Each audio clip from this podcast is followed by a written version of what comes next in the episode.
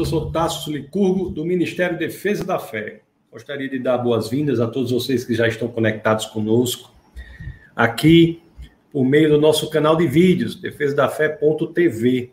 E se você não é inscrito ainda no canal de vídeos do Defesa da Fé, convido você a se inscrever. Muito importante a sua inscrição, porque se você se inscreve, coloca lá, clica lá no sininho das notificações, toda vida que um vídeo estiver no ar, você será notificado. Então faça isso, se inscreva no defesa da fé.tv no YouTube, inclusive se você está nos assistindo pelo Facebook, eu o convido aí para o YouTube, a experiência do YouTube é melhor. E aí no Facebook, na descrição do vídeo, tem um link do YouTube, você pode clicar e já vai direto para o YouTube. E vamos lá, pessoal, como é que estão? Estão vendo, estão me vendo, estão ouvindo bem? Coloquem aí os, os seus comentários para que nós possamos é, ver que você está aqui. Também podem dar o, o like aí, colocar o like e, e compartilhar. Manda aí para o seu grupo de amigos aí, que nós falaremos hoje do, do Café com Ciência, né? O último encontro do ano do Café com Ciência. O ano já está acabando, né? Impressionante, dia 17 de dezembro já. Que coisa, né? É impressionante como o tempo tem passado rápido aí, num ano bastante atípico. Eu estou aqui. Enquanto você coloca seu nome, aí coloca o lugar de onde você está falando. Eu estou aqui com o meu café e a água também está aqui para nós darmos andamento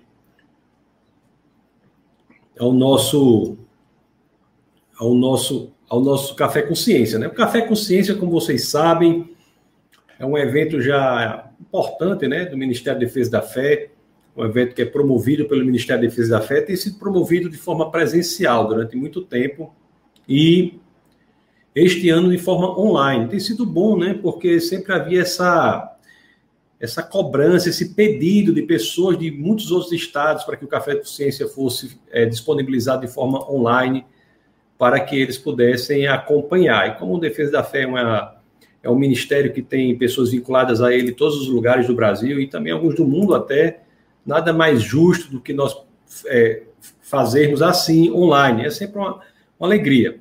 E o Café Consciência ele é dividido em seis partes. A primeira parte do nosso encontro se chama Fé e Razão. A segunda se chama Deus, o Big Bang e o Universo. A terceira se chama Deus e a Vida, né? onde nós tratamos de evolução, etc, etc. Depois, Deus e a Moralidade é o quarto encontro, o quinto, que foi o passado, se chama confiabilidade da Bíblia. Por que, que a Bíblia é o livro mais confiável que existe hoje? Porque Jesus Cristo é diferente, porque Jesus é, é diferente. Né? Nós tínhamos sempre colocado o nome assim, Jesus entre outros deuses. Estamos mudando agora para porque Jesus é diferente. Então, nós iremos ver o que, que faz Jesus diferente de todos os que é, se autoproclamam deuses. Qual é a diferença disso? Então, nós já temos aqui várias pessoas. Temos o Ricardo está aqui, da expectativa de aprender mais, vai ser bênção. Amém, Ricardo. Seja muito bem-vindo, meu querido. Então, quem está aqui é meu filho, o grande Orlando Licurgo. Esse homem é alto nível demais. Grande Orlando está aqui, graças e paz. Já deixei meu like no vídeo.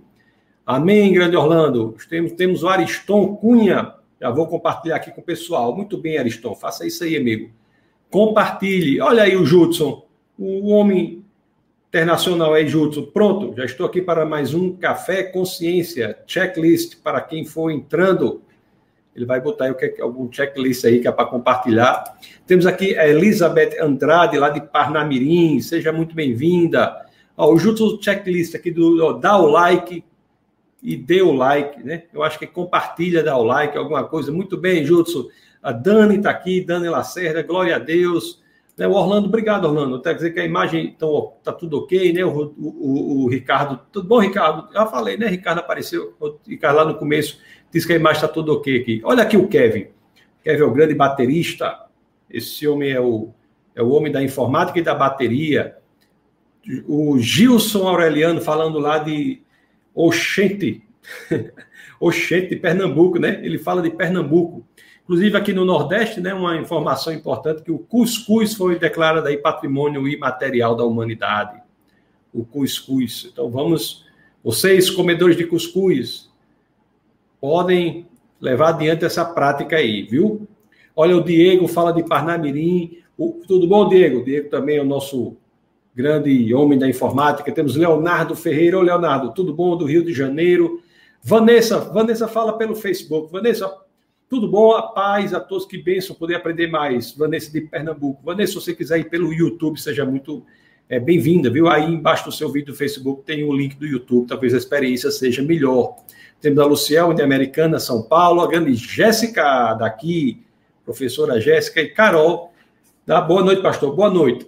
Pessoal, nós vamos tratar hoje sobre por que, que Jesus é, é diferente. Jesus é diferente. E o bate-papo de hoje é, é um bate-papo até mais rápido do que outros cafés com ciência, porque depois nós abrimos mais assim um tempo para as perguntas, é, mesmo perguntas que digam respeito aos outros temas é, sobre os quais nós já nos debruçamos né, no transcorrer desse semestre. Então, os outros temas, é, os quais eu mencionei, aqui já antes, os, os, cinco outros temas, e com esse aqui é o sexto, formam esse projeto do Café com Ciência. Nós já falamos sobre esses temas aí é, no, no antes. Inclusive, ainda estão todos disponíveis, viu? Para quem quiser assistir, aproveita. Estão todos disponíveis lá no defesadafé.tv. Defesadafé.tv, como você está vendo aí. Só é você digitar que você vai direto ao canal de vídeos do do Defesa da Fé. Se você está no YouTube, é esse canal aí, só é você curtir. Se você está no Facebook, você vai lá e curte o Defesa da Fé. Ponto, é, é, TV. Então, nós vamos para é, para frente aí. Vamos ver o que é que nós temos hoje. Deixa eu compartilhar. Sim, aí eu vou fazer o seguinte com vocês. Vou combinar o seguinte. Eu vou falar sobre o tema de hoje, porque Jesus é diferente. E vocês já vão colocando aí dúvidas que vocês tiverem sobre qualquer um dos outros temas do Café Consciência, que ao final eu vou é, responder, tá bom? Nós vamos ter um tempo bom para respondermos sobre todos os temas, sobre é, fé e razão, Deus e o universo, Deus e a vida, Deus e a moralidade, confiabilidade da Bíblia, e o tema de hoje, que é Jesus, entre outros deuses. Então vamos começar Deixa eu compartilhar aqui com vocês a tela, aqui com vocês. Nós temos a nossa pergunta, que é essa aqui. Por que, por que Jesus é diferente? O que é que faz de Jesus diferente? A confiabilidade do cristianismo, o, o, a grande diferença do cristianismo é que ele se dá à investigação.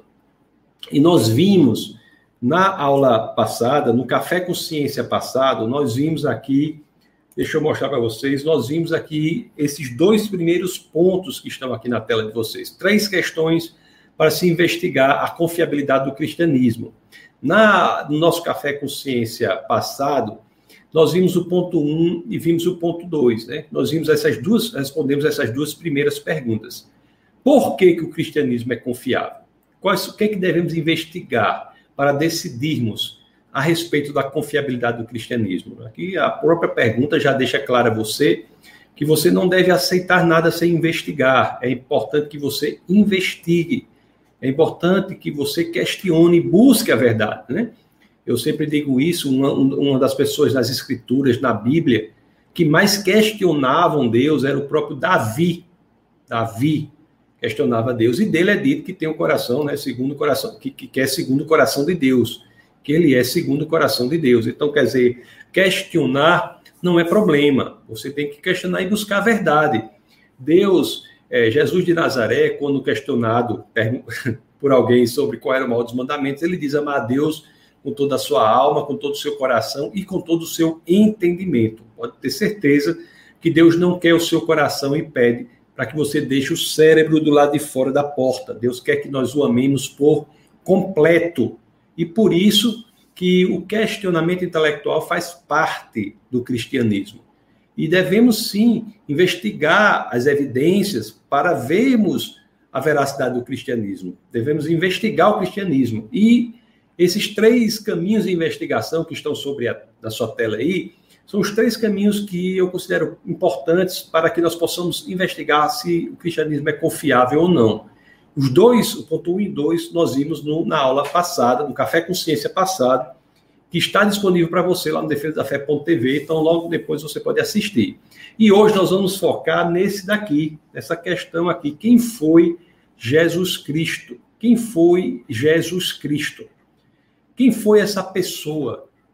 Jesus Cristo, Jesus de Nazaré, o epicentro, o elemento central do cristianismo. Quem é Jesus?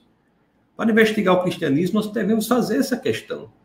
Nós não podemos nos, não podemos aderir a um sistema de pensamento, a uma cosmovisão, como é a cosmovisão cristã, sem que tenhamos necessariamente o intuito da investigação sobre quem é Jesus de Nazaré.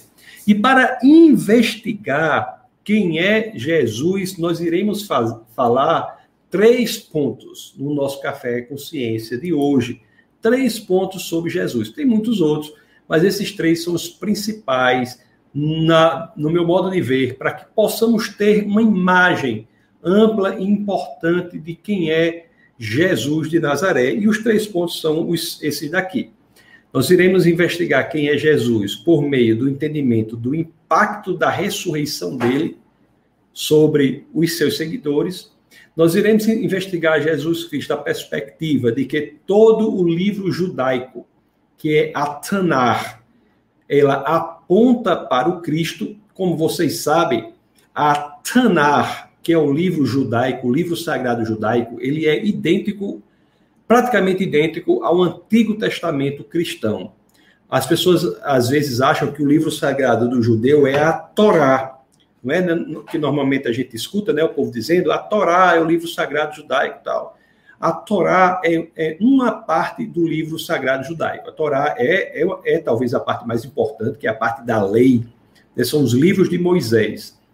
Mas no livro sagrado judaico nós temos três partes. Nós temos a Torá, nós temos o, o Ketuvim e, o, e o, nós temos o, o Neviim. Neviim, Ketuvim e Torá. Esses, essas três partes, elas somam 22 livros que são, somam 20, 24 livros, 24 livros que dão o são 24 livros, são cinco da Torá, 11 do Ketuvim, da 15, né? E acho que nove, eu acho que é. 24 livros que são os livros sagrados judaicos, que são o mesmo conteúdo que está no Antigo Testamento é, cristão, o Antigo Testamento cristão. Então, uma das formas de investigarmos quem é Jesus Cristo é vermos se ele se qualifica para ser aquele para quem o livro judaico aponta ou apontava durante pelo menos 14 séculos de construção. Então, há vários elementos nos livros judaicos que são o Antigo Testamento hoje, que apontam para uma determinada pessoa como Cristo como Messias. E me parece, conforme iremos ver, que Jesus ele se qualifica, ele atende aos requisitos que são colocados pelo Antigo Testamento para ser o Messias. E por fim, nós iremos ver quais são as fontes extra-bíblicas e o que elas falam sobre este personagem histórico, Jesus de Nazaré. Que fontes extra-bíblicas? Nós temos, assim, fontes bíblicas importantíssimas, né? Não é que elas não sejam importantes, mas é que sempre há muitas pessoas que querem fontes extra-bíblicas sobre Jesus de Nazaré e não tem problema, elas existem, irei falar sobre elas. Mas as fontes bíblicas são importantíssimas, né? Você sabe que o Novo Testamento ele começa com quatro biografias importantes de Jesus, de Jesus, né? Quatro biografias: Mateus, Marcos, Lucas e João. Os evangelhos são biografias, os evangelistas são nos evangelhos biógrafos. E um desses biógrafos, né, um desses biógrafos continua essa biografia, é, esse livro após a morte de Jesus, a ressurreição e a ascensão, ele continua falando a história dos primeiros momentos do cristianismo ali que é Lucas, no, quando ele escreve o livro dos Atos dos, dos Apóstolos. Mateus, Marcos, Lucas e João são os quatro evangelistas. Um deles, Lucas, escreve Atos do, dos Apóstolos, que é um livro importantíssimo do ponto de vista histórico. Né? Já, acho que eu falei para vocês que 84 fatos que são provados pela história ou arqueologia só no livro de Atos. Então, são livros assim com é, detalhamento histórico muito relevante, muito importante.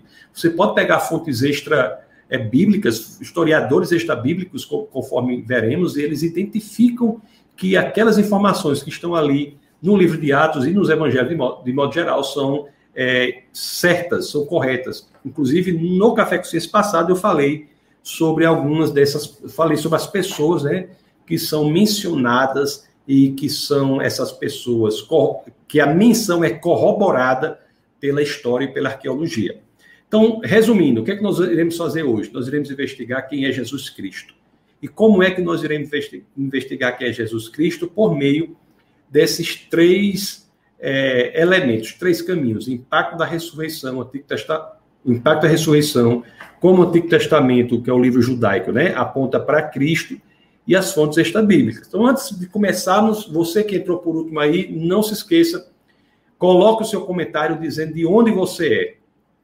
Portanto, nós sabemos de onde você é. Coloque, comente e também é, compartilhe e coloque o seu like. Vá agora lá no YouTube, lá, coloque o seu like. É importante, até como um ato de, de você ajudar para que esse vídeo seja disponível para mais e mais pessoas. Existe um algoritmo lá interno do YouTube que, quando ele recebe likes, ele entende que esse vídeo é relevante e ele disponibiliza esse vídeo para mais e mais pessoas. E eu conto com a sua colaboração nesse simples ato de dar o like aí, se é que você acha que esse vídeo deve ser compartilhado, claro. Então faça isso aí. Então vamos aqui, nós continuarmos aqui para falar sobre o impacto da ressurreição. Então é isso que nós iremos ver. Para ver que é Jesus Cristo, vamos ver por esses três caminhos. Amados irmãos, a ressurreição ela causa um impacto feroz, importantíssimo nos, nos seguidores de Jesus Cristo. A ressurreição ele, ela muda práticas extremamente relevantes para pessoas que nasceram no judaísmo. Aqueles seguidores, após o advento da ressurreição, são, são é, direcionados a uma mudança radical da prática que tinham durante, durante toda a sua vida. Eles nasceram em uma família judaica, aprenderam práticas do judaísmo, todos os, os discípulos de Jesus eram judeus, e após o advento da ressurreição, eles têm de mudar radicalmente. Então, é muito interessante nós entendermos o quão relevante é a mudança de comportamento dos seguidores de Cristo após a ressurreição, como um indício do convencimento que eles tinham de que, de fato, Jesus ressuscitou. Que eles sabiam que aquilo não era uma ficção. Eles haviam vivenciado a ressurreição. E nós iremos hoje ainda ver algumas teorias que dizem, hipóteses que dizem que a ressurreição não ocorreu. Nós iremos ver isso daí. Mas preste atenção, eu vou mostrar aqui para vocês alguns das mudanças, algumas das mudanças radicais e vocês vão concordar comigo. Mudanças que são importantíssimas de postura, de comportamento dos discípulos de Jesus de Nazaré após o advento da ressurreição, para que nós possamos entender o quão importante foi esse evento para nos falar sobre quem é Jesus de Nazaré. Deixa eu mostrar para vocês esse quadro aqui, para vocês verem só alguns elementos básicos de mudança muito grande de comportamento de postura, né? E iremos pensar se há motivos, senão o convencimento da veracidade da ressurreição, para que esses discípulos possam ter mudado sua postura. Será que há algum outro motivo, alguma outra motivação? Será que há algum outro tipo de justificativa que nos indique por que, que os discípulos mudaram a sua prática. E uma mudança radical, porque você veja bem, antes de Cristo nós tínhamos o quê? No judaísmo, o sacrifício animal. Os discípulos de Cristo praticavam o sacrifício animal antes de Cristo. Após de Cristo foram convencidos de que o sacrifício perfeito se dá no Cordeiro, no Deus encarnado é o sacrifício de Cristo, que é o sacrifício perfeito, e os discípulos deixam desta prática. Antes de Cristo tinha os, o, a lei de Moisés, depois tem a vida de Cristo. Antes de Cristo, no judaísmo, aquelas pessoas defendiam o monoteísmo estrito. Após Cristo, mudam a sua percepção para o entendimento do Deus trino, da trindade. Antes de Cristo, os discípulos observavam o Shabat. Depois de Cristo, eles entendem que o Shabat são todos os dias, todos os dias devem ser voltados para o Senhor. O que não quer dizer que devamos separar um dia na semana para louvar a Deus de forma diferente. Mas todos os dias são descanso do Senhor. Nós devemos descansar em Deus o tempo todo. A concepção muda. Antes de Cristo, muitos buscavam o Messias conquistador. Há, há, há quem diga, né? Eu não estou me associando a essa, essa corrente de pensamento aqui neste momento com vocês, não. Mas há quem diga, por exemplo, que Judas Iscariotes era um zelote. E por ser um zelote, que era um povo belicoso, um povo guerreiro, ele esperava de Jesus uma postura como a postura do rei Davi, uma postura belicosa, uma postura de guerra, uma postura de conquista. E Judas teria colocado Jesus em uma situação em que ele esperava que Jesus se insurgisse violentamente contra aquilo. É uma, é uma, uma análise de Judas Iscariotes, que eu, não, repito, não estou aqui publicamente me é, associando a essa análise, mas estou dizendo que é uma análise que há sobre a postura de Judas por ser um zelote, portanto, alguém que cuja postura era de guerra, postura belicosa, beligerante, alguém que gostava da, da guerra e esperava que o Messias fosse um conquistador, como os judeus antes esperavam. Mas o Messias que vem em Cristo é um Messias redentor, um Messias redentor. Diferente, antes a aliança se dava pela circuncisão e depois a aliança se dá pelo coração sincero. O que eu quero dizer com tudo isso é o quê? É inegável, inafastável o entendimento de que os discípulos de Jesus de Nazaré mudaram radicalmente a sua postura após a ressurreição de Cristo.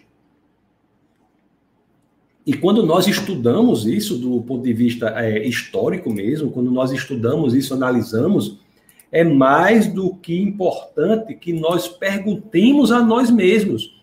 Peraí, tudo bem, existe registro é, suficiente para nós aceitarmos que houve a mudança de comportamento, de postura dos discípulos de Jesus de Nazaré. Mas será que não há uma justificativa para que eles tenham feito isso? Será que não foi a ressurreição em si, o impacto da ressurreição? Mas será que não foi uma outra coisa que eles tentaram fazer para isso? Para defenderem ou mudarem a sua postura? Será que não foi um movimento político? Alguma coisa assim? É engraçado, né? As pessoas às vezes acham que os discípulos de Cristo fizeram um movimento político. Cristo era um líder político. Se Cristo era um líder político, eu já tenho dito até por aí, teria sido o pior líder político que a pessoa pode imaginar, porque o, o, que, qual era, o que foi que o partido fez? Jesus disse assim: Ei, pessoal, reúne todo mundo aí, partido político, eu tenho uma ideia.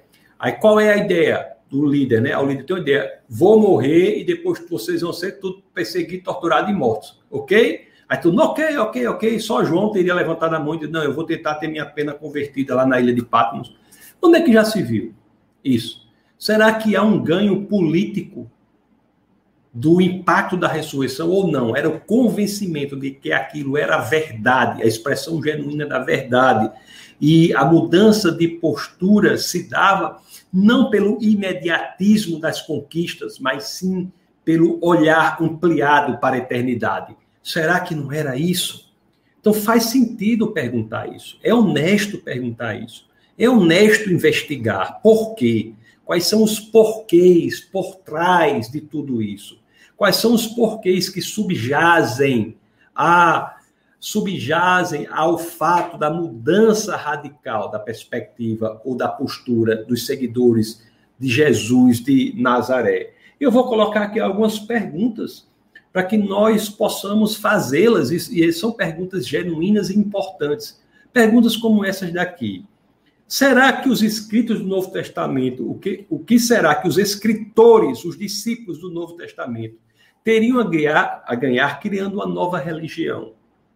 Que eles teriam a ganhar criando uma nova religião? O que foi que eles ganharam? Se isso não foi expressão genuína da verdade, qual foi o ganho real na vida, nesta vida que eles tiveram? Qual foi?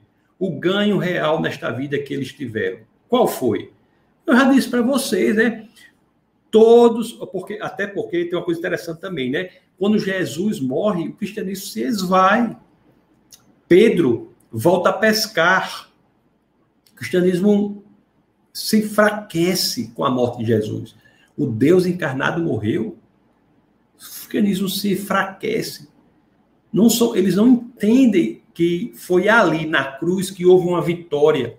Eles não entendem que a Escritura diz que as últimas palavras de Jesus, quando as Escrituras falam sobre elas, fa trazem um, uma, um, um, um advérbio, um modo como ele as falou, como Jesus falou as suas últimas palavras. Diz assim: bradou em alta voz. Ele brada em alta voz, ele morre não como alguém que perde, mas ele morre como um vitorioso. Quem já se viu a pessoa perder e bradar em alta voz? Isso é a manifestação genuína de quem é vitorioso. E eles não entendem isso. Então, o que, é que eles tinham a ganhar se não é isso? Quando ele morre, quando Cristo morre, o cristianismo se esvai, Pedro disse, volta a pescar. Mas com a ressurreição, que eles veem que o Deus encarnado, ele não apenas vive, mas ele ressuscitou. Quando se diz que o Deus encarnado ressuscitou, e não diz apenas que ele vive, se diz mais. Porque ao ressuscitar, se vê que ele venceu a morte. A morte não tenha poder sobre ele. Isso muda a perspectiva das pessoas, a ressurreição muda radicalmente. A ressurreição e com o engrandecimento dessa coragem se dá claro lá no livro de Atos 2 com o advento de Pentecostes. Mas é a ressurreição que muda radicalmente. Então o que, é que eles teriam a ganhar se criando uma nova religião? Eles ganharam o quê, meus queridos? O que foi que os seguidores de Jesus Cristo, da perspectiva unicamente mundana, ganharam? Ganharam perseguição, tortura e morte. Todos eles foram perseguidos, torturados e mortos por defender que Jesus ressuscitou. O único que não morreu dos seus discípulos, embora tenha, tenha sido colocado num, num um caldeirão de óleo quente, mas não morreu, foi João, que teve sua pena é, transformada né, em pena perpétua depois lá na, na ilha de, de Patmos, onde inclusive escreveu o Apocalipse.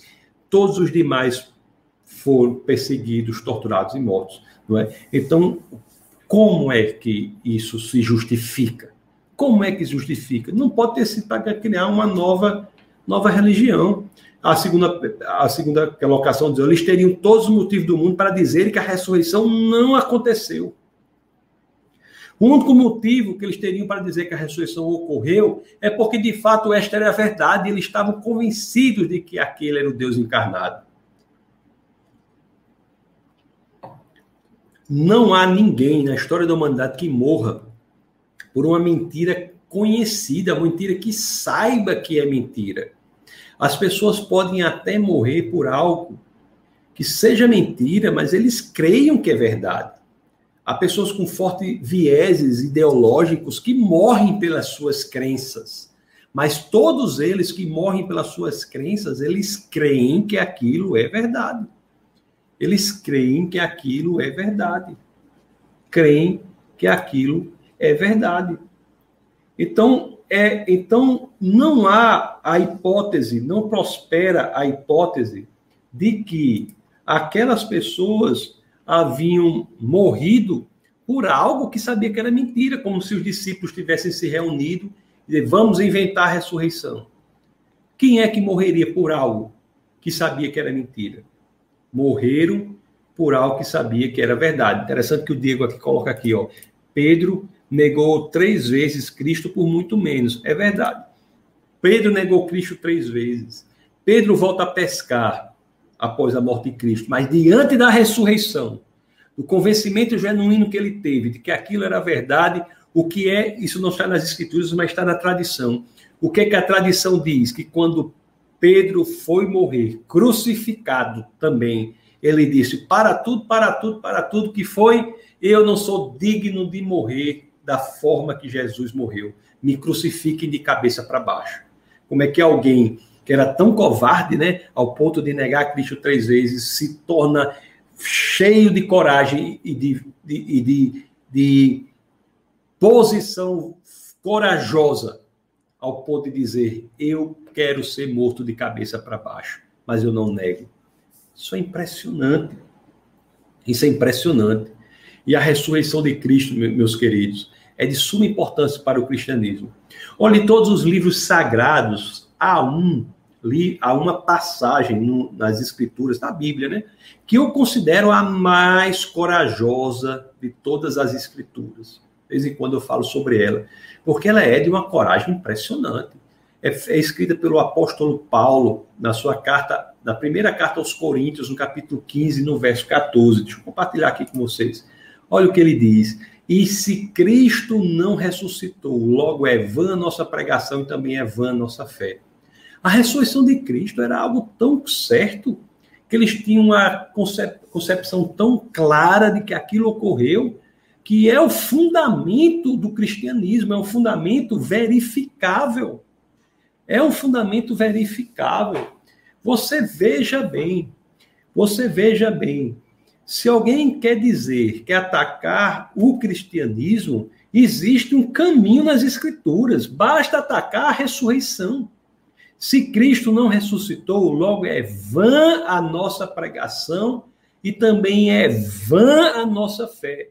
Se Cristo não ressuscitou publicamente, fisicamente, se ele não ressuscitou fisicamente, é vã o cristianismo, é vão o cristianismo. É vã nossa pregação, é vã nossa fé, como dizem as escrituras da primeira epístola aos Coríntios, capítulo 15, no verso 14. O cristianismo não tem medo da investigação. E, e aliás, né, você tem aí todo um, um, um é, nas universidades do mundo, nós temos todo uma linha de pesquisa a respeito da, investiga da, da, da ressurreição de Cristo, a ressurreição física, as provas da ressurreição. E eu vou trazer aqui apenas um, Logo após, vou trazer algumas hipóteses aqui é, sobre explicações do que ocorreu ali. Daremos ver que a ressurreição é a mais plausível de todas. Para quem quer se aprofundar verdadeiramente nas provas históricas da ressurreição, eu eu aconselho a vocês um autor, um autor, autor, autor americano chamado Gary Habermas. Não confundam, por favor, com o filósofo Jürgen Habermas. É Gary Habermas. Ele dedicou sua vida acadêmica às provas da ressurreição de Jesus Cristo, e são muitas, né? Então, ele tem, tem muitos livros sobre isso. Eu vou trazer aqui para vocês uma, algumas ideias, né? Porque existem fatos que são claros na ressurreição, fatos que são claros pela história. Eu vou apresentar aqui esses fatos que são claros pela história. Esses fatos aqui são aceitos pelos historiadores, independentemente da orientação religiosa, são aceitos. O fato de que ele, Jesus foi crucificado, que Jesus morreu, que Jesus foi colocado na tumba, que depois a tumba estava vazia, que amigos viram Jesus e inimigos viram Jesus. São, são fatos aí, são seis fatos que são aceitos pelos historiadores. Por exemplo, eu vou dar um exemplo para você. A cosmovisão do mundo islâmica, por exemplo, do ponto de vista teológico, ela diz que Jesus não morreu. Se você vai ler o Corão, o Corão diz que Jesus foi levado aos céus por Alá. Mas você não consegue ver nenhum historiador, mesmo islâmico, que defenda que Jesus não morreu ponto de vista da prova histórica, Jesus morreu. Você veja aqui que eu estou sendo muito conservador, né? Esses fatos não são fatos que eu estou dizendo que ele ressuscitou, não. Os fatos claros do ponto de vista histórico são esses aqui. Foi crucificado, essa foi a forma de morte. Ele morreu na cruz.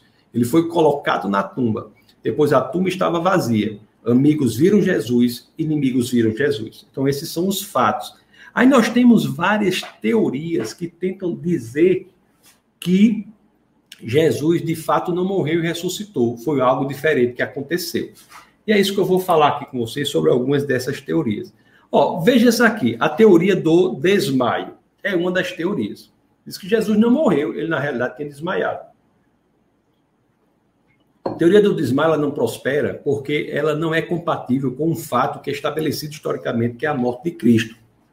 Inclusive, eu estava num, de, num dessas idas ao, aos Estados Unidos, num, acho que não sei, não me lembro, teve uma reunião lá com um médico que era estudioso das provas é, médicas do ponto de vista do que Jesus, de acordo com os relatos, do que Jesus havia sofrido fisicamente no período do, da, anterior à, à crucificação e na própria crucificação. E ele deixa claro que alguém que tenha passado por aquilo não teria de forma alguma sobrevivido, não é? O método de crucificação é muito cruel e o que ele sofreu antes foi muito grave. Então ele deixa claro isso. Então, independente e mesmo independente desse argumento, nós temos o estabelecimento de que a morte é um fato histórico. Né? Então, a teoria do desmaio, que Jesus teria desmaiado e depois teria acordado, né? não explica o que nós temos como fatos históricos, que ele morreu e que inimigos viram Jesus. É interessante que tem outras teorias, né? Há uma teoria que diz que não é que ele ressuscitou, mas é que as pessoas foram ou colocaram Jesus na tumba errada, ou então que Jesus, que os amigos foram para uma tumba vazia, achando que Jesus havia ressuscitado. Essa teoria da tumba errada, ela até explica que Jesus morreu, né? Ele teria morrido, mas não colocado na tumba certa. Ele explica que Jesus foi crucificado, tudo bem, foi, que foi colocado em uma tumba e depois que a tumba estava vazia, porque aquela aquela tumba errada estaria vazia, mas não explica os fatos, as, as descrições históricas de que Jesus foi visto depois da sua morte foi visto não apenas por amigos, mas foi visto também por inimigos. É por isso que essa teoria da tumba errada, ela não há de prosperar. Existe uma teoria também que está até nas pró na própria Bíblia, né? A teoria que é defendida pelo povo judaico de que o, as pessoas haviam roubado o corpo de Jesus. É como se os discípulos houvessem subtraído o corpo de Jesus e houvessem proclamado a ideia de que ele havia ressuscitado. É a teoria do corpo roubado. Deixa eu mostrar aqui para vocês. Teoria do corpo roubado.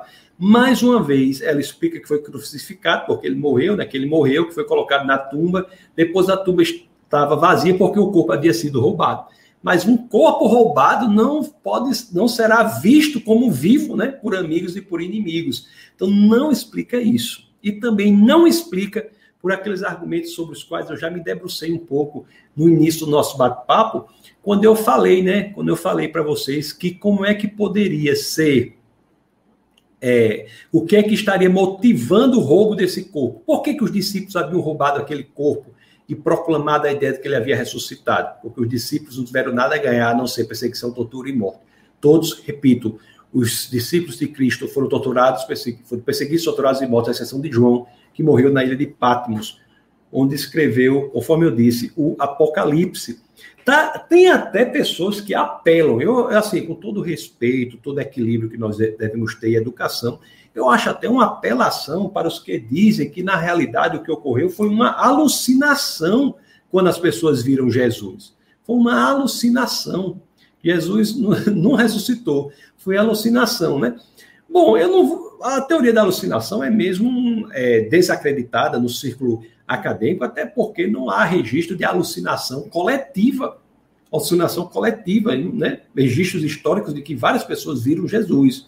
E, mas também, principalmente porque a teoria da alucinação diz que Jesus não havia ressuscitado. As pessoas que tiveram alucinação e o viram é, ressuscitado. Se é assim, se é assim, como é que explicaria a tumba vazia? Porque uma alucinação não faria com que o corpo desaparecesse.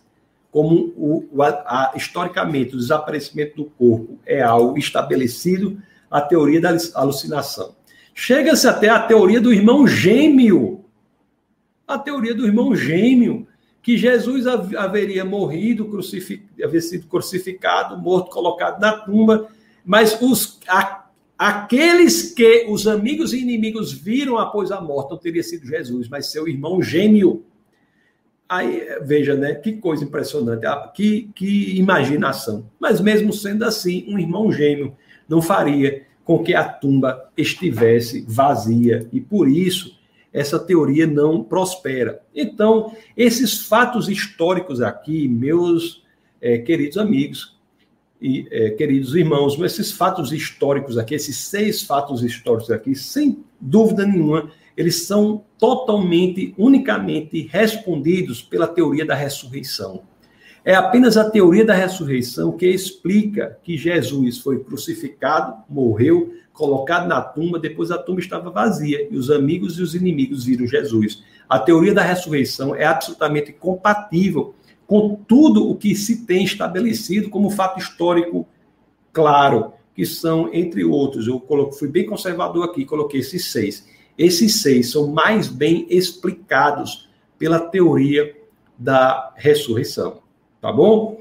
Então vamos ver aqui o, nós vimos a, a, importância do impacto da ressurreição. Foi muito grande, né? O impacto da ressurreição. E, e esse é um fato que aponta para Jesus como alguém que previu né, a sua ressurreição e ressuscitou. É alguém diferente. Isso faz Jesus alguém diferente. É alguém que ressuscitou para nunca mais morrer. É alguém que venceu a morte é aquele sobre quem a morte não tem poder. Então, isso é muito relevante.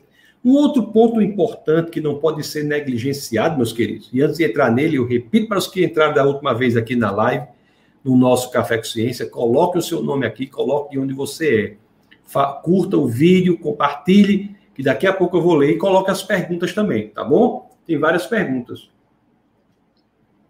E as perguntas podem ser sobre qualquer um dos temas do Café com Ciência: Deus e o universo, Big Bang, evolução, confiabilidade da Bíblia, questão de moralidade, qualquer coisa, você pode colocar as perguntas aí, que no último dia, todos os dias são assim, né? Mas como no último dia nós já falamos de todos do Café com Ciência, nós podemos é, responder sobre qualquer área. Coloque aí. Mas, voltando aqui, outro elemento importantíssimo para nós entendermos quem é Jesus Cristo, quem é essa pessoa, quem é essa figura tão impressionante, né, que a história se divide entre antes e depois de Cristo. É outro elemento importante é nós investigarmos que ele é aquele para quem o Antigo Testamento aponta. Eu disse para vocês no começo, repito, nós temos toda uma produção literária no judaísmo, em seu livro chamado Tanar, né, que eu já falei para vocês que é o livro sagrado do judeu, que tem três partes, né? Torá, Nevi'im e Ketuvim. Aliás, o nome Tanar, alguns chamam Tanakh, a primeira parte TA, né, a segunda NA e a terceira K, né? Cada uma que tem a ver com uma das partes do livro sagrado. O T é de Torá, o N é de Nevi'im e o K é de Ketuvim. Então, esse livro sagrado judaico apontava para o Messias, daria, dava características sobre esse Messias. Ele prevê a vinda do Messias, prevê a vinda do Messias. E existem várias características que são dadas, ou critérios que são dados nos livros sagrados, para que o Messias deveria obedecer para ser qualificado como Messias. Alguém deveria obedecer. São critérios, é como um concurso público. Você tem lá o edital e você tem os requisitos de inscrição. Então, o Antigo Testamento é no que diz respeito ao Messias, os tais requisitos que devem ser atendidos por alguém que será o Messias. E tem vários deles, eu vou trazer aqui alguns para vocês, para que você veja. Olha aqui. Diz que tem que ser semente humana. Nós vemos que Jesus é, lá em Gênesis 3,15. Depois, com mais calma, você vai lá e abre, tá bom? Nas escrituras que eu não, não vou abrir aqui por questão, questão de, de, de, de tempo. Diz que tem que ser da linhagem de Davi. Lá, profeta Jeremias, né? 23,5, 33,5 diz isso. É semente humana, diz em Gênesis 3,15, diz que tem que ser semente humana, tem que ser da linhagem de Navi, Jeremias, tem que nascer em Belém. Em Belém. Então nós temos lá Miqueias 5,2, tem que ser Deus e homem. Está lá no profeta Isaías 9,6. tem que visitará o templo. Está lá em Malaquias 3:1. Morrerá por volta do ano 33 depois de Cristo. Está lá no profeta Daniel 9:24 e a sua morte será sacrificial. Então Jesus, ele atende esses requisitos e aqui são apenas alguns deles. Eles Jesus atende a todos os requisitos que são colocados pelo livro sagrado judaico para a pessoa que será o Messias. Jesus, ele é aquela pessoa que atende 100% de todos os requisitos dos 14 séculos de literatura anteriores a Cristo, que são feitos no livro judaico. Então, isso aqui é único sobre essa pessoa. Não há como nós entendermos quem é Jesus de Nazaré sem nós entendermos que existe um fato histórico relevante Existem 14 séculos de produção literária, né? Desde o primeiro livro escrito lá, Jó, até os, todos os livros do Antigo Testamento.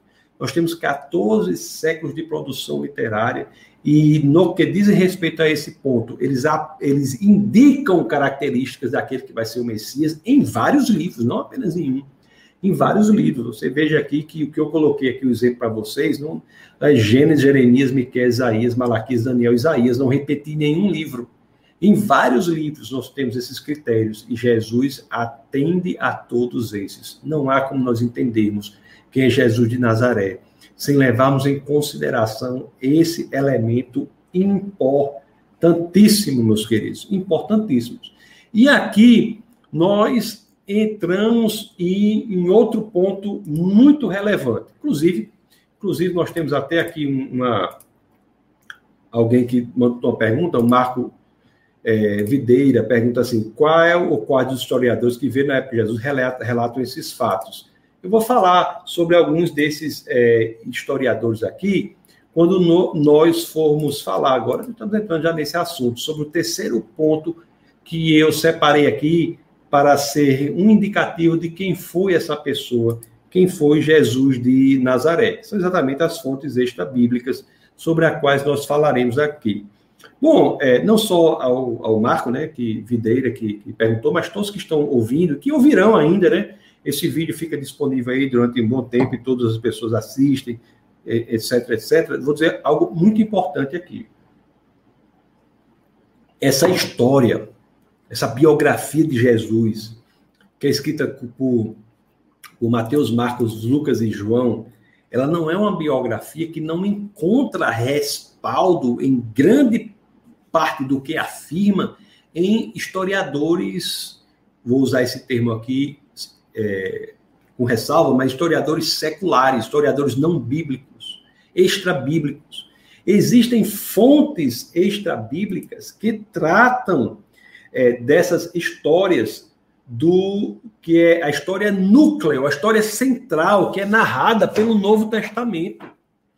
Então, eu vou citar para vocês quais são os historiadores em quem você, vocês buscarão informações que corroboram o núcleo, o elemento nevrálgico, central, a coluna vertebral da história narrada no Novo Testamento.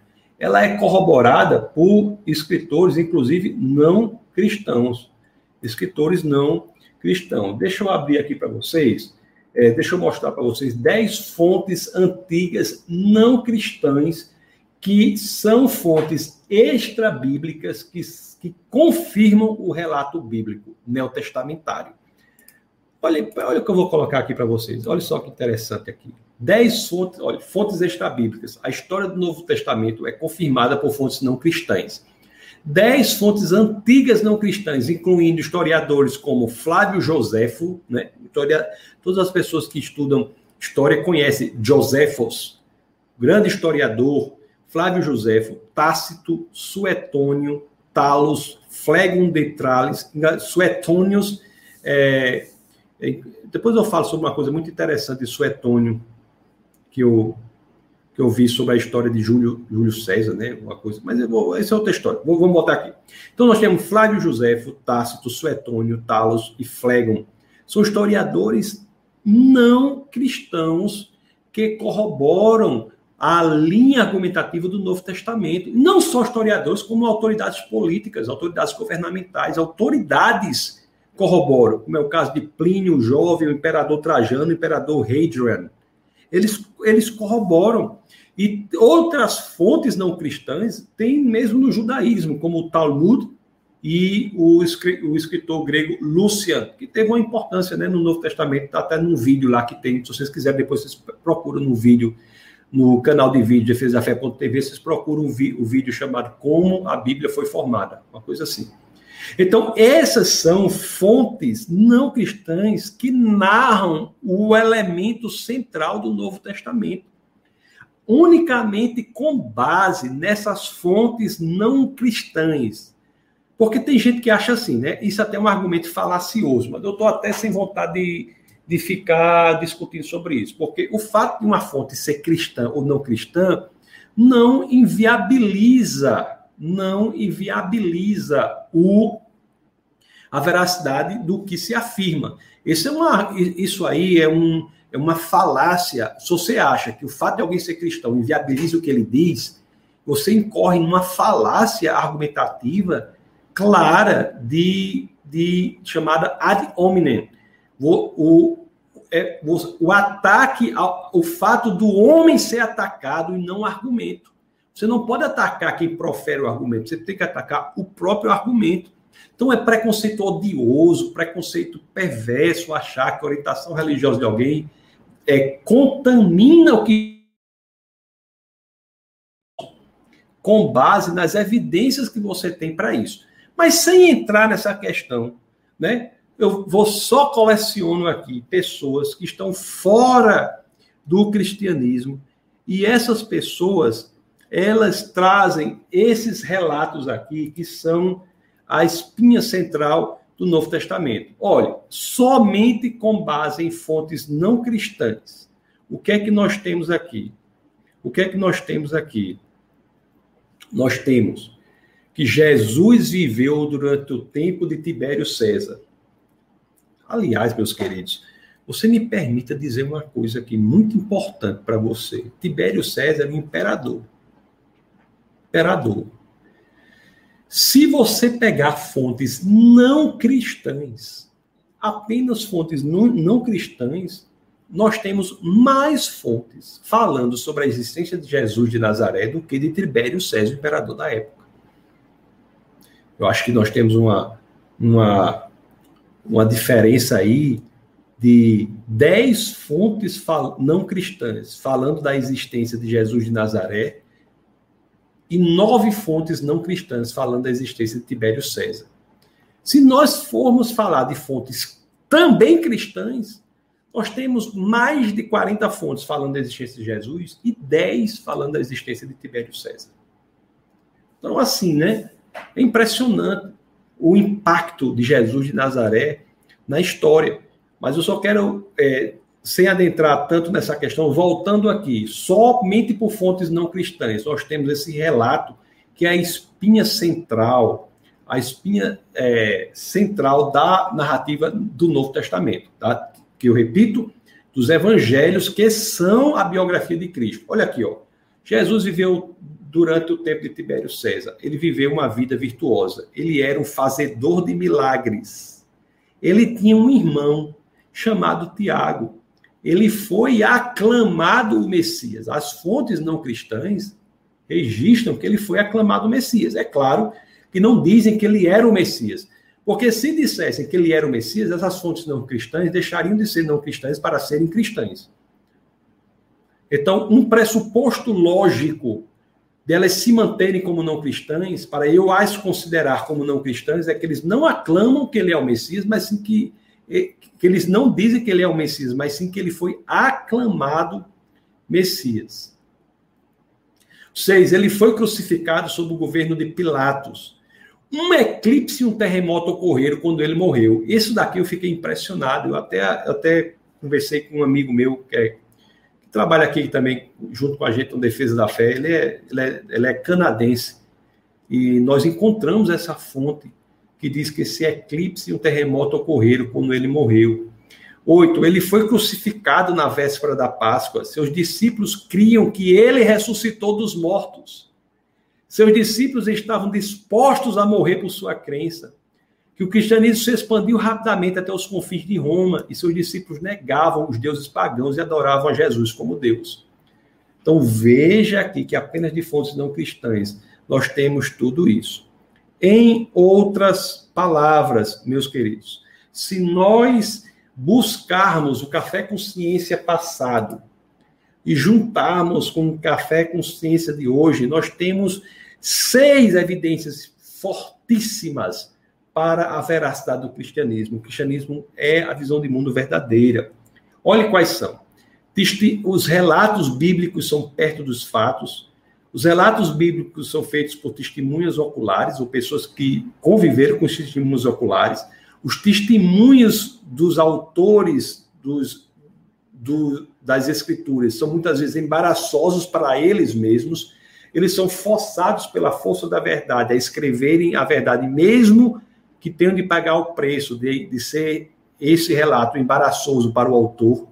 Essas três coisas estão é, explicadas no Café com Ciência passado, né, sobre a confiabilidade da Bíblia. E hoje nós vimos sobre a pessoa de Jesus, a, grande elemento, o impacto da ressurreição, de que o Antigo Testamento aponta para Cristo e que nós temos fontes extra-bíblicas, extra-bíblicas, que narram a mesma história que é narrada no Novo Testamento. Isso é impressionante.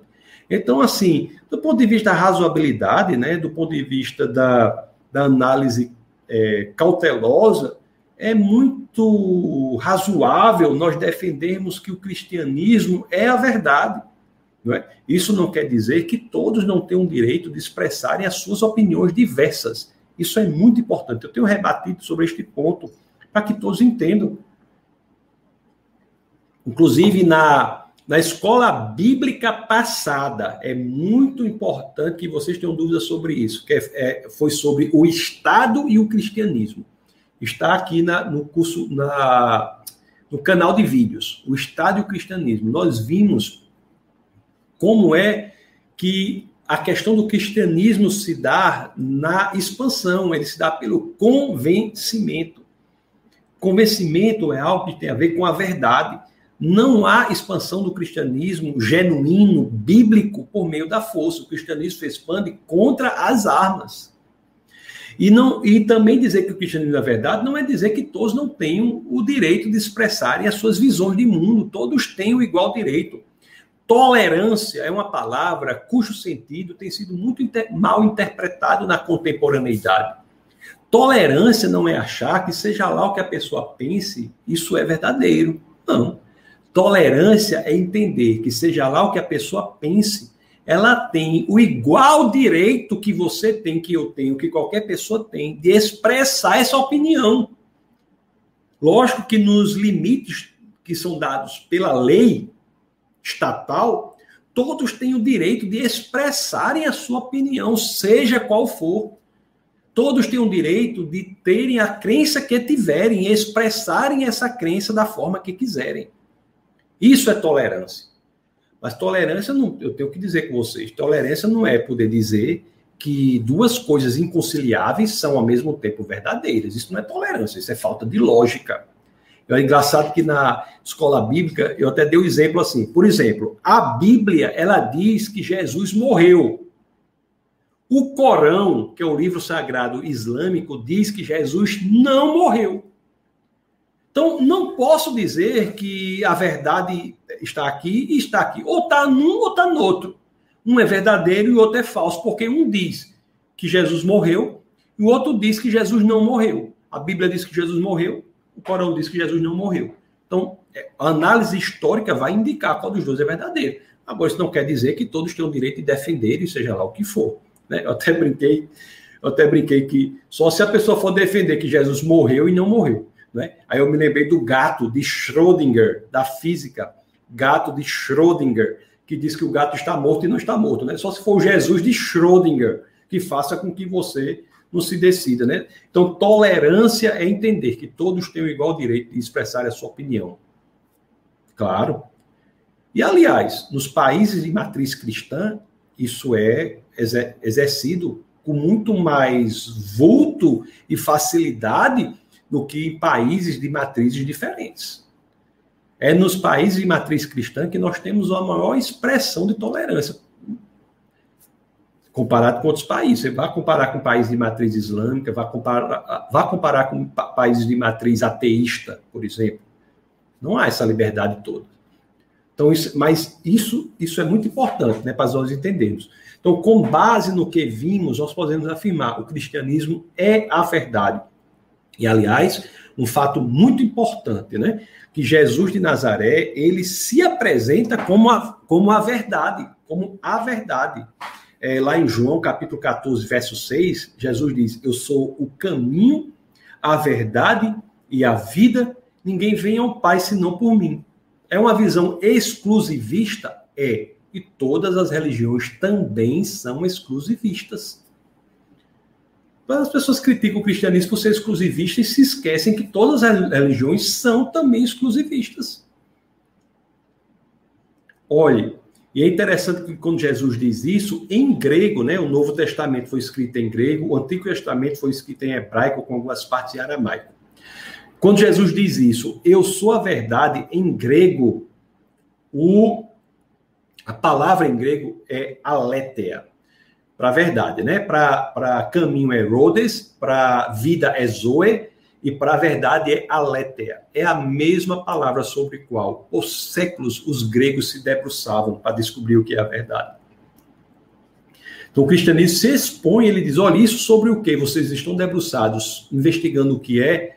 Jesus diz: eu sou a verdade, eu sou a aletheia, investigue-me.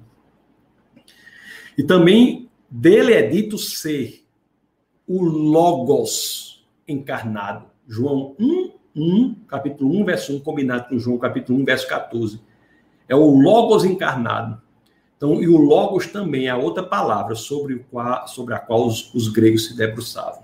Então, o Logos e a verdade se unem, que o Logos e a verdade, conceitos é, sobre os quais a civilização grega, que foi a civilização mais inteligente que já existiu sobre a Terra, a civilização da Grécia Antiga, foi o povo inteligentíssimo, aquela civilização que se debruçava sobre a verdade e sobre o Logos. Encontra em Jesus a síntese das suas investigações e entendem que essa síntese não é um conceito, mas é uma pessoa, é o Logos e a verdade encarnados, é o Deus encarnado, que é Jesus o Cristo.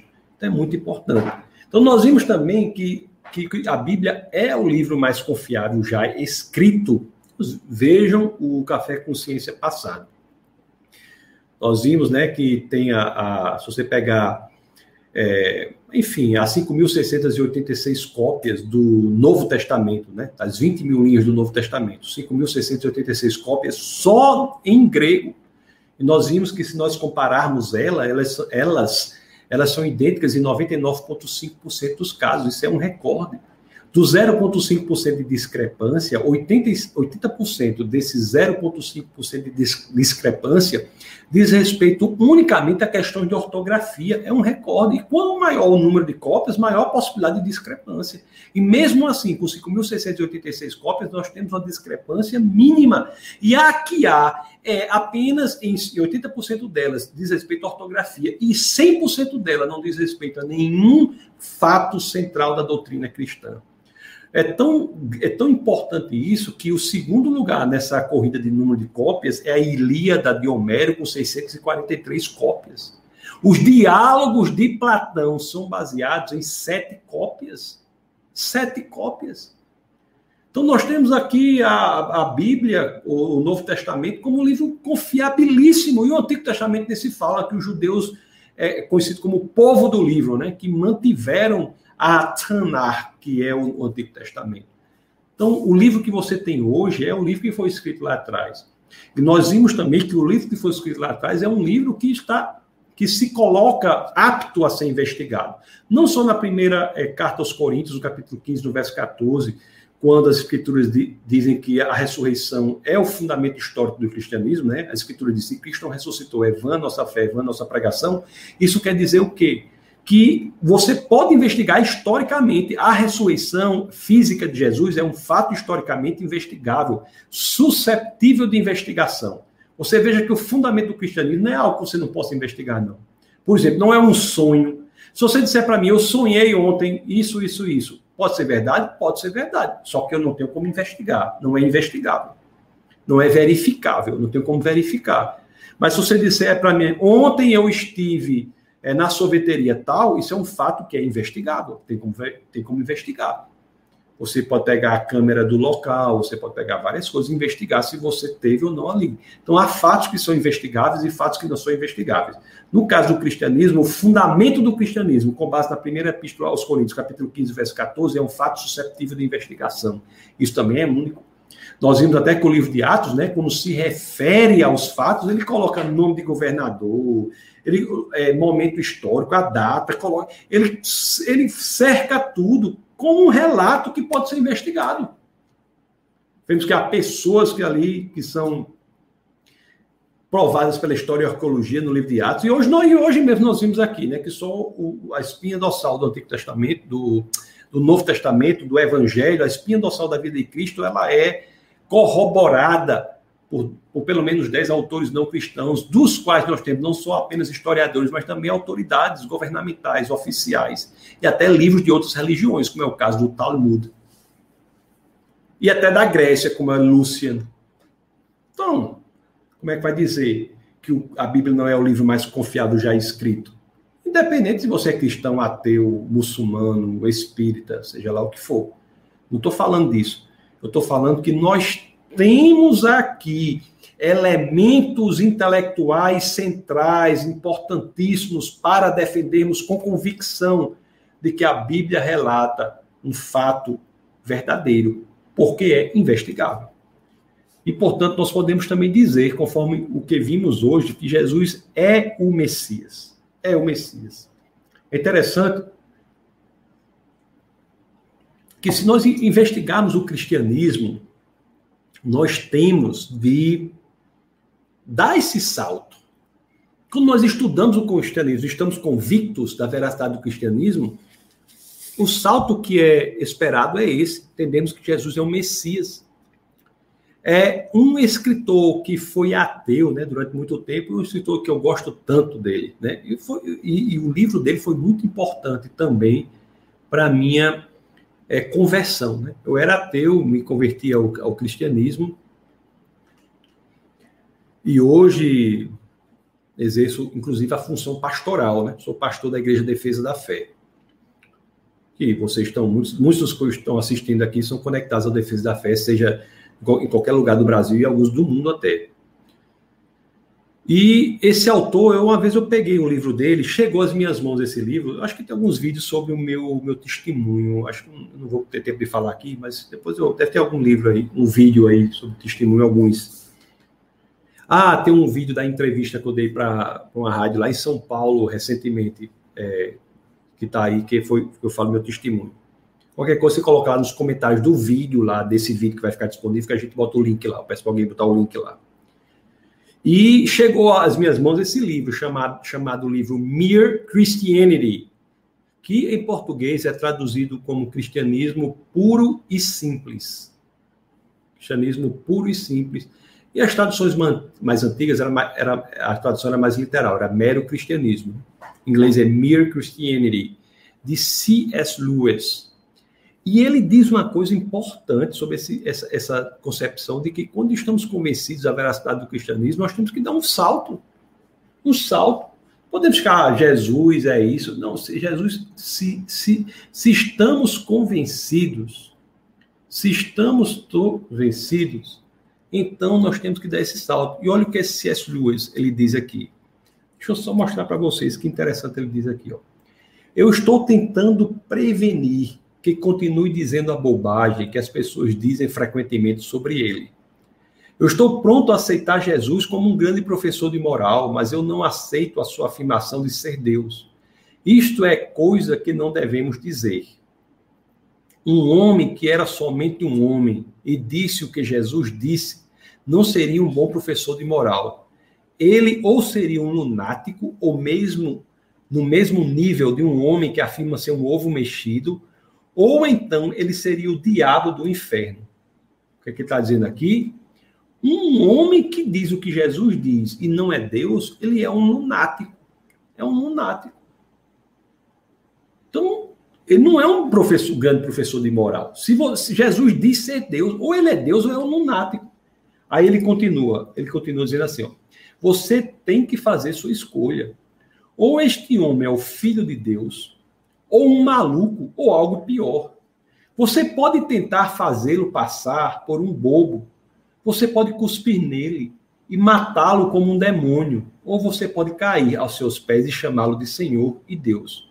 Entretanto, devemos deixar de nos aproximar dele falando essa bobagem de que Jesus era apenas um grande mestre. Ele nunca teve a intenção de nos dar este tipo de escolha.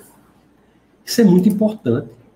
Nós temos que ser reais, né? Temos que ser é, reais diante do que do, disso do que estamos convencidos. Estamos convencidos. Bom, é uma é esse é o, é o café consciência do nosso café consciência e esse é o nosso último encontro, não é? Então coloquem as perguntas aí, meus queridos, para que nós possamos respondê-las, tá bom? Olhe, o, olhe, o hoje é dia 17, quinta-feira, né? O Café Consciência, ele se dá no webcast. É proibido não pensar. Nós, eu, eu, eu, nós iremos no dia 24 e no dia 31, nós iremos ter recesso do, do webcast. Próxima quinta-feira, dia 24, né? Você vai estar dia 24, vai, vai comemorar o Natal. E dia 31 vai orar, né? Pelo novo ano. Então você não, a gente não vai fazer café com ciência dia 24 e 31 não, mas já dia 7, dia 7 de janeiro, já estamos programados para retomarmos, né? Se Deus quiser, vamos retomar. Deixa eu ver aqui se eu tenho já aqui o planejamento para vocês do dia 7. No dia 7 é, no dia 7 de janeiro, nós vamos nos programar para retomar. Eu não sei se dia 7, 14. Bom, dia 7 de janeiro, nós, nós iremos retomar. Você coloca, você se ainda não segue o Defesa da Fé, siga lá no Instagram, tá bom? Que eu, eu vou. Você fica por dentro, tá bom? Vamos aqui, coloque as suas dúvidas, as suas questões, vamos passar a lê-las. Deixa eu ler. Deixa eu só citar um aqui do Ariston logo no final aqui, mas depois eu volto para o começo, que ele diz uma coisa, ele diz assim, ó, ainda acho que se, que se Jesus não existiu, ainda acho que se Jesus não existiu, então me fale quem contou essa lenda que eu preciso urgente adorar e reverenciar esse homem aí. Porque se conseguir ter essa capacidade de invenção, devemos adorar. Não, o que acontece é o seguinte, Ariston. Se Jesus não existiu, realmente o milagre é maior. Porque uma pessoa existindo, né, fez o que ele fez. Você imagina fazer o que ele fez sem existir. A, é, não, agora, realmente, você alegar. Há, pessoas que alegam que Jesus não existiu. Isso não, isso não é defensável. Isso aí é uma, é uma péssima abordagem, porque nós temos. O, o próprio Corão fala de Jesus. O Corão fala de Jesus. Aliás, o, o Corão fala coisas incríveis de Jesus. O Corão fala que Jesus era um profeta, e dos profetas, o Corão diz que muitos eram profetas, né? incluindo Maomé, o último dos profetas. Mas dos profetas do Corão, Jesus é o único que o Corão diz que ele era sem pecados, imaculado. Imaculado. Imaculado. Então você veja essa diferença aí, né? Essa diferença. Era imaculado. O, o Corão fala do nascimento virginal de Jesus. Enfim. Então, realmente é uma coisa incrível. Deixa eu passar para ler aqui do começo. Vocês vão colocando aí, tá bom? Colocação de vocês, o que é que vocês acharam? Tudo, café consciência. Vamos colocando aí. Eu vou já ler aqui, vamos ver muitas pessoas aqui. O Rossana diz: Oi, pastor, a paz. Oi, grande doutora Rossana. Essa médica é uma médica internacional, ela é uma médica internacional. Seja muito bem-vinda, viu, Rossana? O Ariston que perguntou, ele, lá no começo ele tinha dito, trabalha aqui na Mercedes-Benz, em SBC. SBC é onde mesmo, hein? Que eu tô, esqueci. Mas de olho e atento a tudo aqui. Ju, Ju and Greek. Ju and Greek. Isso aqui é o Rod. Ainda tentando ouvir e entender. Rod. Rod é americano.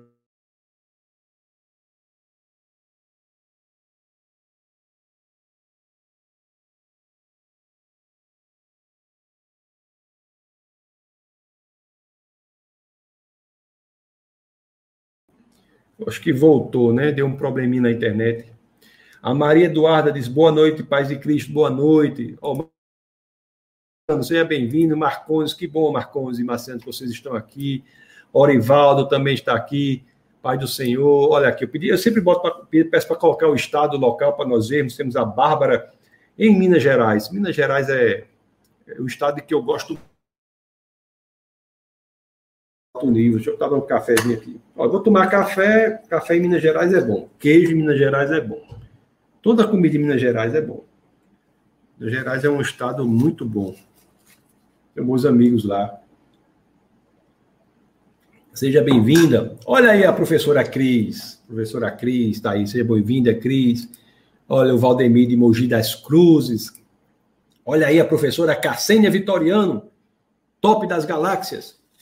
Está aí também de Natal.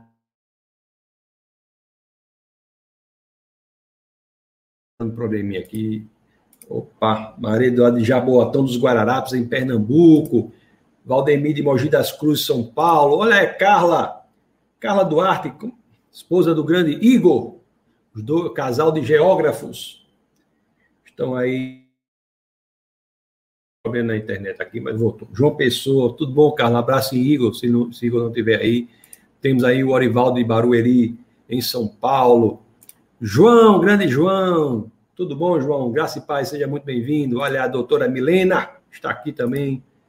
Rapaz, graça e paz a todos. O Alisson Leão, grande irmão aí. Rapaz, eu estou tendo, não sei se sei o que está vendo aqui, que está dando um problemazinho na internet. O Alisson, a paz do Senhor, não é? Temos aqui o Mateus de Maracanaú, no Ceará. O Kardec, grande Kardec, diz assim: ó, trecho de um cordel. Antes da ressurreição, imperava a covardia, mesmo vendo os milagres, nenhum deles ousaria a morrer pelo seu mestre na Jerusalém terrestre. Eram isentos de ousadia. Kardec, depois vê se você manda aí uma cópia desse, desse cordel para mim, Tá bom? Pode ser, se não, se não tiver disponível, eu gostaria de comprar. Se ele tiver para vender, eu quero comprar. Se não, você manda umas fotos aí para mim dele. Tá bom?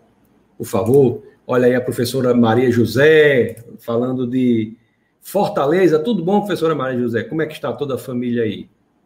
Não é? Aí o Marco, aí o Marco perguntou sobre historiadores, nós já responder, respondemos. Nós temos o Mateus que diz assim: é verdade que existem casos de sinagogas que proíbam, proíbem a leitura ou faziam vista grossa sobre Isaías 53 quando falavam de Jesus? Tem sim, né? Tem algumas sinagogas que, que se recusam a ver como o livro aponta para o Messias.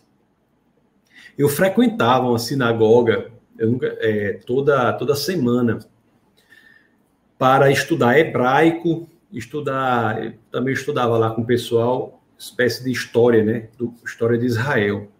E eu confesso a vocês, eu ficava muito impressionado assim, porque aquela, agora é uma sinagoga, é uma sinagoga liberal, era nos Estados Unidos, era uma sinagoga bem liberal. Ficava bastante impressionado como era uma sinagoga que se reunia mais para a questão da cultura, né, do povo hebreu. Ele não não estava assim muito buscando o Messias, mas eu acho que tem sinagogas mais ortodoxas aí que, que devem buscar o Messias. O Ariston diz assim: eu tenho um livro é, chamado Guerras Judaicas, de Joséfos, muito comentado por vários cristãos sobre, sobre esse camarada. Exato, é um livro importante de Joséfos. Joséfos é um grande historiador, não é? O Marco diz assim, ó, perguntei sobre historiadores que citaram Jesus, quando não li sobre um historiador que viu na época de Jesus, tinha citado sobre ele. Todos os historiadores listados nasceram após a morte de Jesus. Sim, sim, o, o é, os, os historiadores geralmente são posteriores, não é? São posteriores. Nós temos todos os historiadores ali do século I que se referem a Jesus de Nazaré. Não é verdade? O conhecimento de Jesus de Nazaré, do, dos, do que tudo que foi feito, é o conhecimento que vai sendo sedimentado e divulgado. Assim como os historiadores que você lê hoje sobre dificilmente são da mesma época. Nós temos a Rayana, da mesma época, eu digo assim, né? Tem, tem historiadores que foram conterrâneos de Jesus, né? Dos evangelhos, Mateus, Marcos, Lucas e João, Mateus e João caminhavam com Jesus, né? Marcos e Lucas não. Então existem pessoas que caminhavam com Jesus. Agora, se a pessoa conviveu com Jesus e, e, e foi discípulo dele, ele é cristão. Vocês vejam que o corte que eu fiz aqui foi de historiadores não cristãos. Os que conviveram ali com Jesus, Mateus, e João eram cristãos, porque conviveram com Jesus. E Marcos e Lucas escreveram com base em informações de pessoas que conviveram com Jesus, como Pedro, por exemplo. Rayana, grande Rai, obrigado pelo estudo, sempre é uma benção. Que bom, Rai, que você você gostou, não é? O Diego usa aqui que ah, foi aquele musical FM, foi a entrevista, né, Diego, que eu fiz, que tem que eu falei do meu testemunho, foi lá no, em São Paulo na musical FM se alguém quiser, depois bota aí nos comentários gerais aí, eu, eu boto, eu ou alguém bota o link aí nos comentários gerais, tá bom? O Ariston diz assim: ainda os discípulos morreram sem ganho algum, e muito pelo contrário, mentir para morrer. Pois é. Por isso que não existe mentir para morrer, né? A pessoa não morre por uma mentira, que sabe que é mentira. Por isso você pode morrer por uma mentira que você acha que é verdade. Então, o estado mental de quem morre por uma ideologia é o de pensar que aquilo que defende é a verdade. Não existe pessoa que morre com ideologia pensando ou entendendo que aquilo por que está morrendo é uma mentira.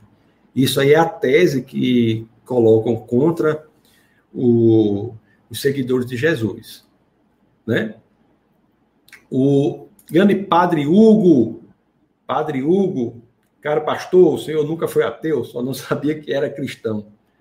Pois é, isso aí é uma grande discussão, né, meu querido amigo padre Hugo Galvão?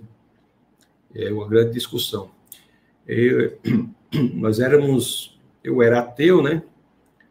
Mas não deixa de ter tido um preparo ali para a conversão, né? Para o que eu faço hoje. Engraçado que durante o meu ateísmo, muito do que eu escrevi, muito do que eu estudei, hoje é algo que serve demais para a sustentação da, do meu cristianismo. E a conversão foi difícil, assim, foi cada centímetrozinho foi conquistado com muita muita luta, né? Mas Deus é aquele que sabe todas as coisas. O Jacob Celestino diz assim: a razão de nossa fé, a ressurreição de Jesus Cristo.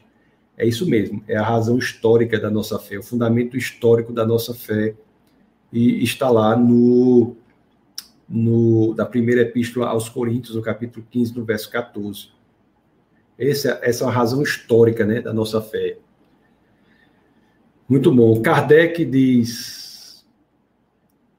Kardec diz assim: mando sim, pastor. Ah, falando do cordel, né? Tenho ele completo. Vou escanear e mando pelo WhatsApp. Faça isso, Kardec, por favor, meu querido. Eu gosto muito disso aí, sabe? Do cordel, do cordel, cordéis, né? O Nicolas diz assim: o Nicolas diz, pastor, pastor, na época em que o senhor era ateu, o que Vossa Excelência lia na filosofia e na ciência para sustentar o seu ateísmo, Nietzsche, Marx, Sartre? Na, eu li todos esses, né? O, embora eu não, li, eu não lesse muito a, a filosofia francesa, eu era mais voltado para a filosofia alemã mesmo, Nietzsche, e filosofia inglesa também, né? Com Frege, que é a filosofia que eu quero dizer analítica, que cuja a sua expressão maior está na Inglaterra, com é, é, Frege, com é, Wittgenstein, é, esse pessoal aí. E, e agora, esses ateus que você cita aqui, me permita dizer uma coisa importante sobre eles, viu, Nicolas? Porque diz assim, ó, Nietzsche, Sartre, esses existencialistas ateus, eles diziam uma coisa importante, né? Que eles diziam assim, ó, é, tanto Nietzsche quanto Sartre, eles diziam assim: a Deus não existe, Mas a consequência desta constatação é que a vida é sem sentido. Então, isso é muito interessante também, né? Porque eles são é, é de uma honestidade intelectual muito forte, o ateísmo clássico, o Nietzsche, Sartre, quando ele diz Deus não existe, mas a consequência é uma vida sem sentido. Interessante que o personagem de Nietzsche, chamado Übermensch, que é super-homem, é alguém que tenta ser além do homem, mas não consegue. No livro Assim Falava Zaratustra, ele. Zaratustra ele vai ao topo da montanha, né, ao meio-dia, quando as sombras são menores. Mas chega um momento que isso não se realiza, ele tem que descer. Então, a incapacidade da existência geral, ou a incapacidade do, da compreensão da realidade geral no mundo ateísta é reconhecida pelo ateísmo clássico. Isso é uma grande coisa que eu acho, sabe? No ateísmo clássico, com Nietzsche e Sartre também, né? Marx, eu estudei muito Marx assim de uma perspectiva filosófica, tanto que a gente não falava marxismo tanto, a gente falava marxianismo. Né? E de fato, o marxianismo, a filosofia marxianista é ateísta mesmo. Ela é materialista, são as estruturas materiais que geram as superestruturas ideológicas é, marxista. Era isso aí. Qualquer dia eu vou fazer um curso na internet assim, né? Um bate-papo na internet sobre filosofia. Filosofia eu acho que vou fazer. É uma boa ideia, viu? Sobre a filosofia. O, o padre Hugo aqui faz assim, ó. Sua capacidade de generosidade sendo demonstrada no seu cristianismo. A relação da filosofia socrática pré-cristã com Jesus é muito interessante. É mesmo, né? Muito obrigado, Padre Hugo, por suas generosas palavras, viu? Eu conheço o Padre Hugo também há muito tempo e ele é uma pessoa por quem eu tenho o maior respeito, coração maravilhoso. E, e obrigado por suas palavras. A relação da filosofia socrática pré-cristã com Jesus é muito interessante. É verdade, né? Muitas pessoas fazem essa relação aí. Essa relação. Eu, eu penso assim, sabe, Padre Hugo, que é como se Deus estivesse preparando intelectualmente o mundo para a vinda de Jesus Cristo a vinda de Jesus Cristo. Até que você. Eu, aliás, isso tem a ver com sua. Você coloca logo depois. Será que foi providencial a filosofia como a de Sócrates e seus contemporâneos virem antes de Jesus? Sim. Houve uma preparação filosófica anterior a Cristo para que ele viesse ao mundo. Isso se dá, inclusive, pela universalização da língua grega. A língua dos intelectuais, né, o grego, se dá em, em função da filosofia grega. É tão, é tão em função da filosofia grega que você presta atenção. Assim, eu digo assim, você que eu digo, todos, né? Porque veja bem, o único momento na história intelectual humana que um povo conquistado pelas armas conquista pelo conhecimento se dá na conquista da Grécia por Roma. Se dá na conquista da Grécia por Roma. Roma conquista a Grécia, mas não o não conquista a Grécia intelectualmente, tanto assim que muitos dos escravos gregos eram instrutores das autoridades romanas. O nome pedagogo, pedagogos, quer dizer dos escravos que levavam as crianças pelo caminho. Júlio César, ao morrer, que era autoridade romana, parece não ter dito até tu, Brutus, filho meu, em latim, que era a língua mãe do romano, mas parece ter dito em grego. Ele não disse em latim, et tu, brute, filimi. Não. Ele disse em grego, até tu, Brutus, filho meu, mostrando que aquela autoridade latina tinha como língua mais imediata aquela que se deu quando foi esfaqueado o grego e não o latim. Eu fiquei tão impressionado com isso que eu passei anos, anos pesquisando uma fonte para justificar isso que eu tinha ouvido. Aliás, eu ouvi isso. Quem foi que me disse isso? Padre Hugo, você conhece. Foi Valdisson Pinheiro. Eu, eu, Falso Pinheiro foi meu professor de grego. Ele lhe ensinou grego também. Coloque aí. Valdisson Pinheiro. Foi meu professor de grego. E ele disse isso e caiu na gargalhada. Ele disse: Júlio César, ao morrer, disse até tu, Brutus, em grego, não em latim. Isso é uma coisa incrível. Como a, a Grécia, a língua grega, pelo intelecto, conquista Roma. E, e, eu achei, depois de anos, essa fonte, né? Eu achei numa, numa rodapé das obras completas de Shakespeare que eu comprei. Eu comprei as obras completas de Shakespeare, e belíssimo, uma encadernação belíssima, com ilustrações a bico de pena. E eu estava lendo lá a peça né, de Shakespeare, Júlio César, e tinha uma das do rodapé da peça lá, tinha uma nota de rodapé é, fazendo alusão até um, um, escritor sobre o qual nós falamos hoje, que é Suetônios, dizendo que Suetônios registra isso. Registra isso, ele dito dizendo, Júlio César dizendo em grego e não em latim. O que eu quero dizer com isso? Que a filosofia grega, é a pergunta do padre Hugo, será que foi providencial? A filosofia grega foi tão impressionante no seu intelecto que fez uma hegemonia da língua grega, na qual o Antigo Testamento foi escrito na qual o Antigo Testamento foi escrito. Até nisso. Outra coisa, outra coisa, você veja que você veja que o, o, Novo Testamento é escrito em grego e tem essa, essa divulgação por conta dessa da língua, né? Da língua grega. E tem, e tem muitas coisas que são feitas também. Por exemplo, a, o Evangelho de João né? O, o que, que nós sabemos que nós temos os evangelhos sinóticos, né, que é Mateus, Marcos e Lucas, eles, eles são de uma forma, depois temos o evangelho de João. Se você for para o evangelho de João, é um evangelho escrito para a mentalidade grega, que é a mentalidade da elite intelectual. O, o, os outros evangelhos, eles começam de forma muito importante, né? Você pegar o evangelho de Mateus, que é o primeiro, começa dizendo que Jesus é o filho de Davi.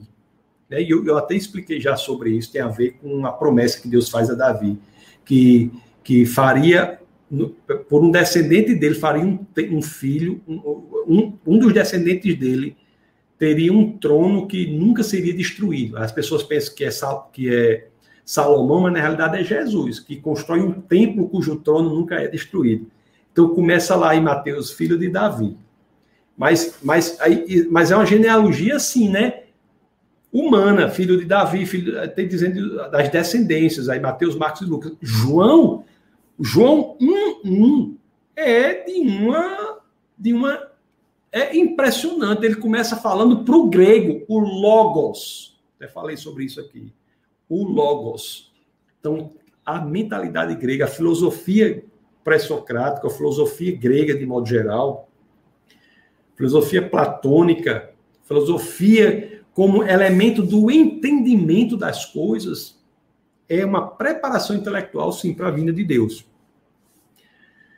A filosofia ocidental, né, diz que nasce com Tales, quando ele diz que tudo é água. Não pelo fato de ser água, mas pelo por oferecer um elemento palpável para, com base nesse elemento, nós entendermos toda a existência.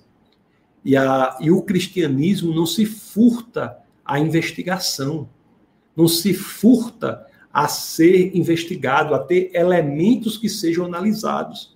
A mentalidade filosófica é satisfeita no cristianismo.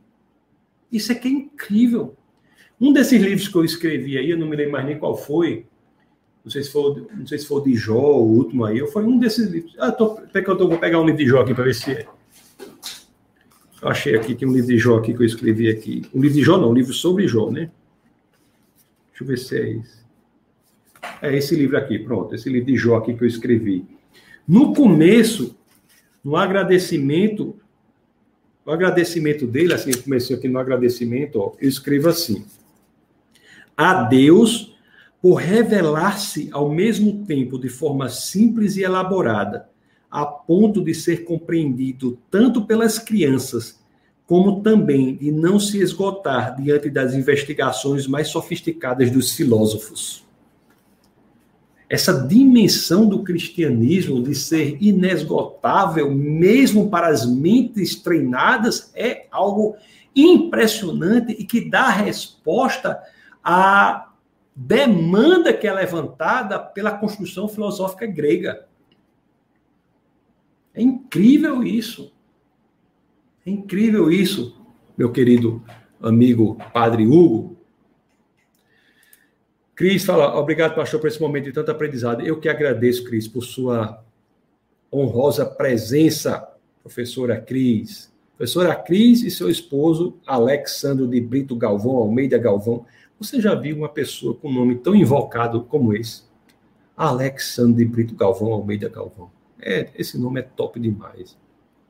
Juliana Lacerda, está aqui levantando as mãozinhas. Muito obrigado. Nicole, eu admiro muito, pastor, obrigado pela resposta. Creio que Deus, em sua soberania, utiliza os ateus supracitados para demonstrar o poderio de sua glória. É. É isso, meus queridos.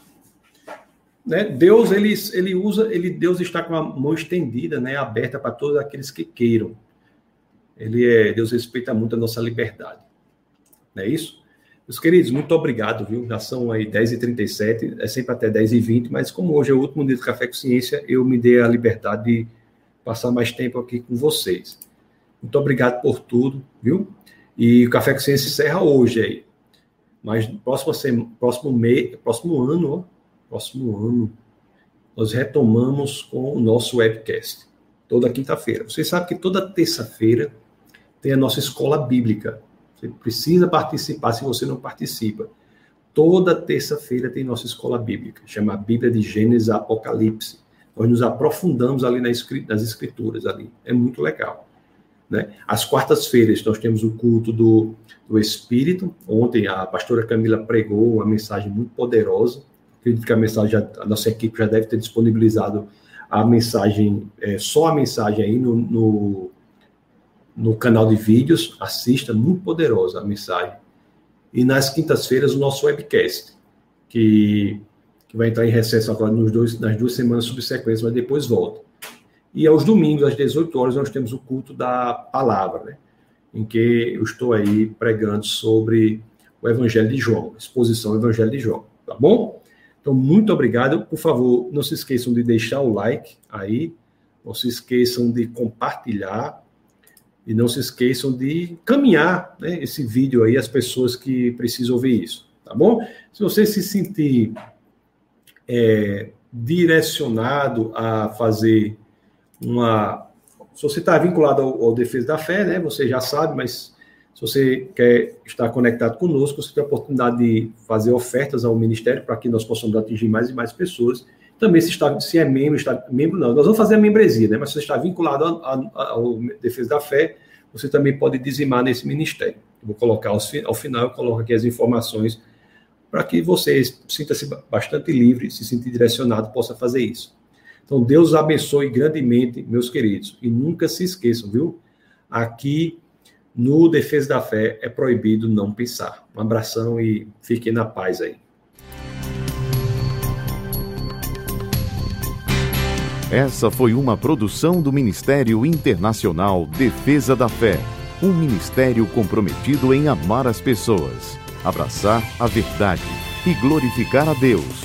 Para saber mais sobre o que fazemos, acesse defesadafé.org.